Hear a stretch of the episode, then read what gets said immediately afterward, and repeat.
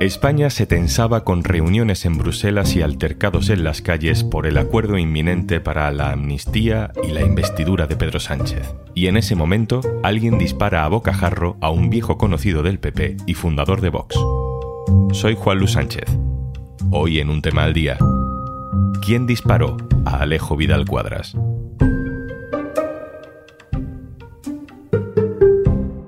Una cosa antes de empezar. Ahora puedes escuchar un tema al día sin publicidad. Descárgate Podimo y regístrate en podimo.es barra al día. Estudió física, llegó a ser catedrático en energía nuclear, pero se dedicó a la política. Con el apoyo de la Ladura fue presidente del Partido Popular en Cataluña y como candidato a la Generalitat tuvo unos resultados en 1995 que ningún candidato del PP ha mejorado después.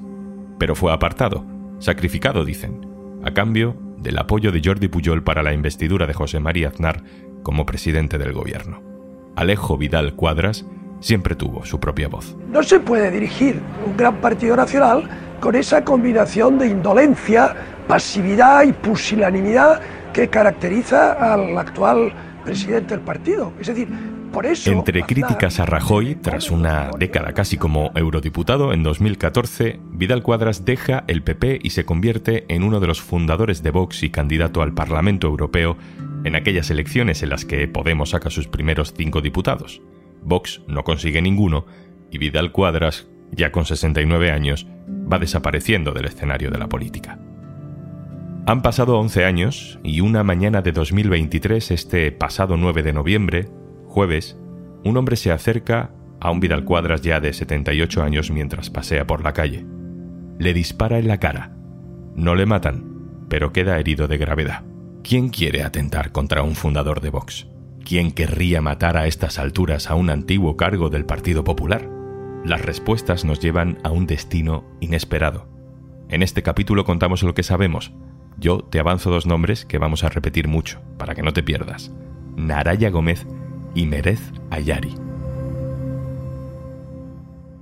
Los detalles del caso que nos acercan a una reconstrucción de lo que pasó los tiene mi compañero, el periodista del diario.es, Pedro Águeda. Son las 2 menos 20 aproximadamente del 9 de noviembre. En Madrid es festivo, es la patrona, la Virgen de la Almudena.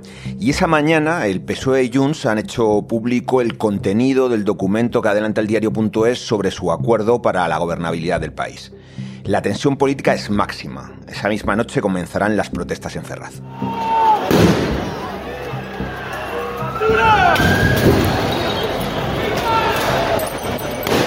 El disparo se produce en un momento de máxima agitación política. Lo inusual del ataque, no ocurrió algo similar desde los tiempos de ETA, disparó enseguida las especulaciones. Durante días, Vox, Santiago Abascal insinuaron que lo que le había pasado a Vidal Cuadras estaba relacionado con la izquierda. Evidentemente, no descartamos eh, absolutamente nada. También manifestar nuestro deseo de que las fuerzas de seguridad del Estado atrapen cuanto antes a estos asesinos y que nadie les amnistíe nunca.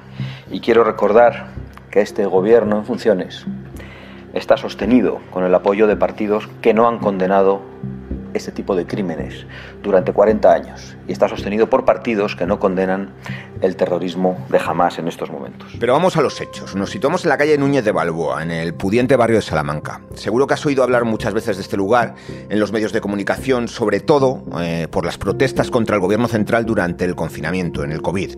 Vidal Cuadras está andando por la acera, en chándal. Camina de vuelta a su casa desde el retiro. Aparece en escena Mereza Yari ha seguido al político desde que salió de su casa. A las doce y media, la cámara de un establecimiento cercano capta a ambos a poca distancia. El que sería luego el presunto autor del disparo sigue a su víctima a 10, a 15 metros, mientras habla por el teléfono móvil. Cuando el político está cerca de su portal, acelera el paso, se pone a su lado, extiende el brazo a la altura de su cara y aprieta el gatillo. Mereza Yari regresa sobre sus pasos, cruza la calle y se sube una moto que está aparcada en la confluencia con la calle Hermosilla. Los testimonios recabados por la policía no permiten aclarar si huyó solo o había alguien esperándole ya montado en la moto. El vehículo recorre los primeros metros subida a la acera de la calle Hermosilla, obligando a varios viandantes a apartarse para no ser atropellados. La policía municipal acordona enseguida la zona. Hay un policía nacional que encuentra el casquillo de 9 milímetros para Belum junto a la pared del número 42 de la calle Núñez de Balbo, apenas unos metros del portal de Vidal Cuadras. Luego aparece la bala incrustada en la rueda del coche aparcado en ese lugar. Algunos vecinos han sido los primeros en atender a Vidal Cuadras. Un hombre tapona la herida sin dejar caer al político al suelo, apoyado contra un contenedor de obra. Vidal Cuadras no pierde el conocimiento en ningún momento. Sangra mucho. Se ha salvado por muy poco. Llega la ambulancia y en todo momento está acompañado por la policía. Le suben al vehículo y en ese momento escribe tres palabras en su teléfono móvil que marcarán toda la investigación del caso. En la pantalla escribe el régimen iraní y se lo muestra a un agente de la policía. El régimen iraní. ¿Por qué escribe Alejo Vidal Cuadras en un momento en el que no sabe si va a morir el régimen iraní? Vox financió el 80% de su campaña para las elecciones europeas de 2014 con fondos del Consejo Nacional de Resistencia de Irán, que es un grupo de oposición al régimen de Irán. En aquellos años los medios hablaban casi cada día de la posible y nunca fundamentada conexión financiera entre la nueva izquierda española y Venezuela. Pocos medios, sin embargo, indagaron en la conexión iraní de Vox. Pero fue el propio Vidal Cuadras quien explicó a eldiario.es que sus relaciones con el grupo de oposición iraní se iniciaron cuando comenzó su labor como eurodiputado del PP, en 1999. Él era el enlace con la organización y gracias a sus vínculos llegaron más de 900.000 euros en los primeros meses de vida de Vox. Nos dijo que Santiago Abascal lo sabía y que le parecía bien. Esa organización opositora vinculada a Vidal Cuadras tenía el favor en realidad de la derecha de Estados Unidos y de parte de Europa como contrapeso al poder amenazante de la teocracia iraní. Y eso que ese Consejo Nacional de la Resistencia de Irán era en realidad un nuevo nombre para la organización de los muyahidines del pueblo de Irán, que hasta hace unos años era definida como terrorista en todo Occidente. Para Irán, de hecho, siguen siendo terroristas. Vidal Cuadras, de hecho, está en la lista de terroristas para el gobierno de Irán. Reconstruyamos lo que pasa antes del momento del disparo, lo que sucede en los días anteriores a que alguien dispare a plena luz del día en Madrid a un político ya jubilado. 31 de octubre de 2023, nueve días antes del atentado. Un hotel en la autovía A2. Allí aparece por primera vez el rastro de Merez Ayari. Es un ciudadano tunecino que se aloja en este establecimiento a las afueras de Madrid dando su pasaporte real e intentando pasar desapercibido. 3 de noviembre, seis días antes del atentado. Ayari se alejó de la capital. Del primer hotel se muda a San Fernando de Henares, a otro establecimiento situado a 100 metros de una comisaría de la policía local. El nuevo hotel tiene 130 habitaciones y una recepción que comparte espacio con un bar abierto al público. Sus clientes son trabajadores, sobre todo de la construcción, de las reformas, que llegan al hospedaje el lunes y se van el viernes. El tunecino volvió a registrarse con su pasaporte real. Se alojó allí entre los días 3 y 7 de noviembre. Pero ahora entra alguien más en escena. No está solo en San Fernando de Henares.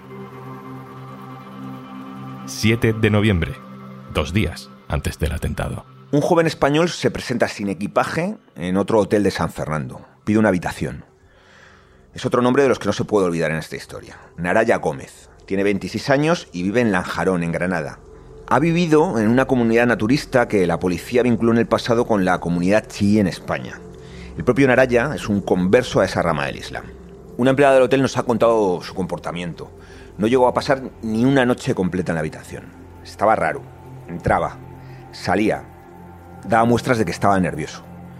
Naraya Gómez había estado en la zona donde después se produciría el atentado a Vidal Cuadras en los días previos. Son las diez y cuarto de la mañana. Hay una patrulla de la Policía Nacional que pertenece al equipo de seguridad del perímetro del Palacio de la Zarzuela. Los agentes dan el alto a un individuo que está parado junto a una moto en el arcén. Los agentes contarán que se trata de un hombre que se explicaba en español con dificultad, pero que aún así acertó a decirles que era un turista tunecino y que estaba alojado en un hotel de Madrid. Aseguró a los policías que la moto pertenecía a un conocido suyo de Málaga y que se había perdido al intentar hacer el cambio de sentido en dirección a la capital. Tras identificarlo, los agentes le dejaron ir. Los investigadores creen que podría estar inspeccionando posibles rutas de huida tras el atentado. Efectivamente, estamos hablando de Merez Ayari. Descubrimos que está en busca y captura, dictada por las autoridades francesas por un homicidio cometido recientemente en el país vecino. Ese homicidio, según la policía española, se enmarca en la delincuencia común, no tiene motivaciones políticas. Y o Merez Ayari es un temerario, o desconocía que Francia le busca, porque en los cuatro hoteles por los que pasó en Madrid se registró con su pasaporte verdadero. A los policías que le dieron el alto cerca de la zarzuela también se lo mostró. 8 de noviembre, un día antes del atentado. La madrugada del 7 al 8 de noviembre, Naraya Gómez, en el Hotel de San Fernando, sale a la calle y regresa con otro hombre. Son las 5 menos 20. La recepcionista les advierte de que si van a subir a la habitación, el acompañante debe entregar su documentación. El visitante habla español con mucha dificultad. Naraya intercede oponiéndose a que facilite su pasaporte. Y la cosa se pone tensa. El visitante contesta de mala manera a la recepcionista cuando le pide su documentación. Ella le explica que es la policía la que obliga a que lo haga. Fue mencionar a la policía y el tipo reaccionó de forma aún peor. Eh, se altera, le entrega su pasaporte de todas formas y ella comprueba. Mereza Yari, tunecino, 33 años. Naraya Gómez y Mereza Yari se encaminan a la habitación mientras este último farfulla en un torpe castellano. Diez minutos después salen, se equivocan y abren la puerta de emergencia. De lejos piden perdón a la recepcionista.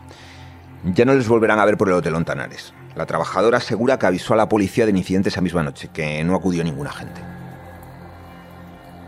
Al día siguiente, Mereza Yari se aloja en un hotel de Fuenlabrada. Llega a las dos y cuarto. El lugar está a dos minutos en coche de donde aparecerá incendiada la moto utilizada para huir del lugar del atentado a Vidal Cuadras. Otra vez se trata de un establecimiento junto a una gran autovía, en este caso la 42, si bien el Hotel Cantueña tiene la peculiaridad de que alberga una discoteca que anuncia en grandes letras de neón un Showgirls.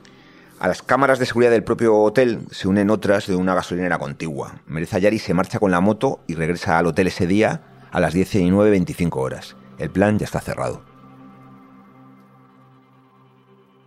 Llegamos al 9 de noviembre. España se tensa por ese acuerdo de gobierno entre PSOE y Junts. Habrá investidura, habrá gobierno y habrá amnistía. En medio de todo eso, los medios de comunicación empiezan a contar que han disparado a Alejo Vidal Cuadras. Le hemos dejado en una ambulancia, consciente, pero sangrando mucho, apuntando desde el principio contra el régimen iraní. ¿Qué es lo que pasa a partir de ese momento? Son las 2 menos 10 de ese 9 de noviembre. Han pasado 18 minutos desde la llamada al 091 avisando del disparo. Mereza Yari llega al hotel en la moto, pero no se baja. Da vueltas por la zona. Un Volkswagen blanco estaciona en el aparcamiento de la tienda de muebles que hay junto al establecimiento. A Yari para su moto junto a él. Del coche se baja Naraya Gómez, que conversa con el tunecino unos segundos y a continuación entra a toda prisa en el hotel de su compañero. A Yari mientras abre el maletero y saca una garrafa que guarda en el portaequipajes de su moto. Al menos Ayari ha tenido que ir directo con la moto desde el lugar del atentado hacia el hotel. O lo hizo solo, o él y Naraya se han detenido a recoger el coche por el camino. El joven granadino pasa solo tres minutos en el hotel. Sale con una mochila a la espalda y una bolsa de plástico en la mano. Viste sudadera y pantalón oscuro. Lleva barba, exhibe una cadenita por encima de la sudadera y una gorra. Se monta en el coche y se marcha. Ayari hace lo mismo en la moto. Justo en el momento en el que Vidal Cuadras escribe en su móvil el régimen iraní y se lo enseña a una policía, se abre la línea de investigación que apunta a un encargo procedente de la República Islámica. La posterior identificación de Naraya Gómez con Versochi refuerza esa hipótesis. Gómez utilizó a un joven de Málaga como intermediario para comprar la moto utilizada en la huida. Es algo que conocerán después los investigadores. 21 de noviembre. 12 días después del atentado. La policía detiene a Naraya Gómez en su domicilio de Granada. Se lleva arrestada también a su novia, una joven de nacionalidad británica. En Mijas se produce una tercera detención. Es un joven de 22 años que recibió 400 euros de Naraya para comprar la moto de la huida. El juez de la Audiencia Nacional, Francisco de Jorge, envía a Naraya Gómez a prisión acusado de tentativa de atentado terrorista. El joven de 22 años que había comprado la moto y la pareja de Naraya quedaron en libertad con medidas cautelares. Merez Ayari, el autor del disparo continúa huido. ¿Qué nos queda por saber?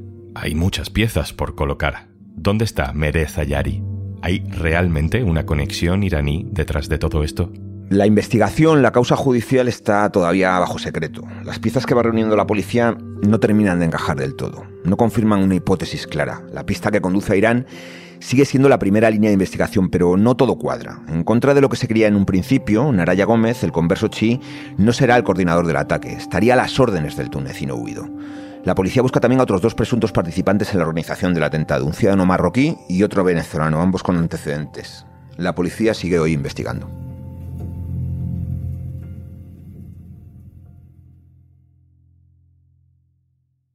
Y antes de marcharnos, Todos conocemos personas que nos cuentan historias y a los que podríamos estar escuchando todo el día entero. Y si no, amigo o amiga, eres tú. En Podimo tenemos True Crime para todos los gustos. Mimicidios con Mimi XXL. Caso criminal con todos los detalles de los crímenes más impactantes o criminalmente con Paz Velasco. Disfruta de Podimo 45 días gratis y escucha un tema al día sin publicidad en podimo.es barra al día. Esto es un tema al día, el podcast del diario.es. Si te gusta lo que hacemos, necesitamos tu apoyo. Hazte socio, hazte socia del diario.es en el diario.es barra socio. El podcast lo producen Carmen Ibáñez, Marcos García Santonja e Izaskun Pérez. El montaje es de Pedro Nogales. Yo soy Juan Luis Sánchez. Mañana, otro tema.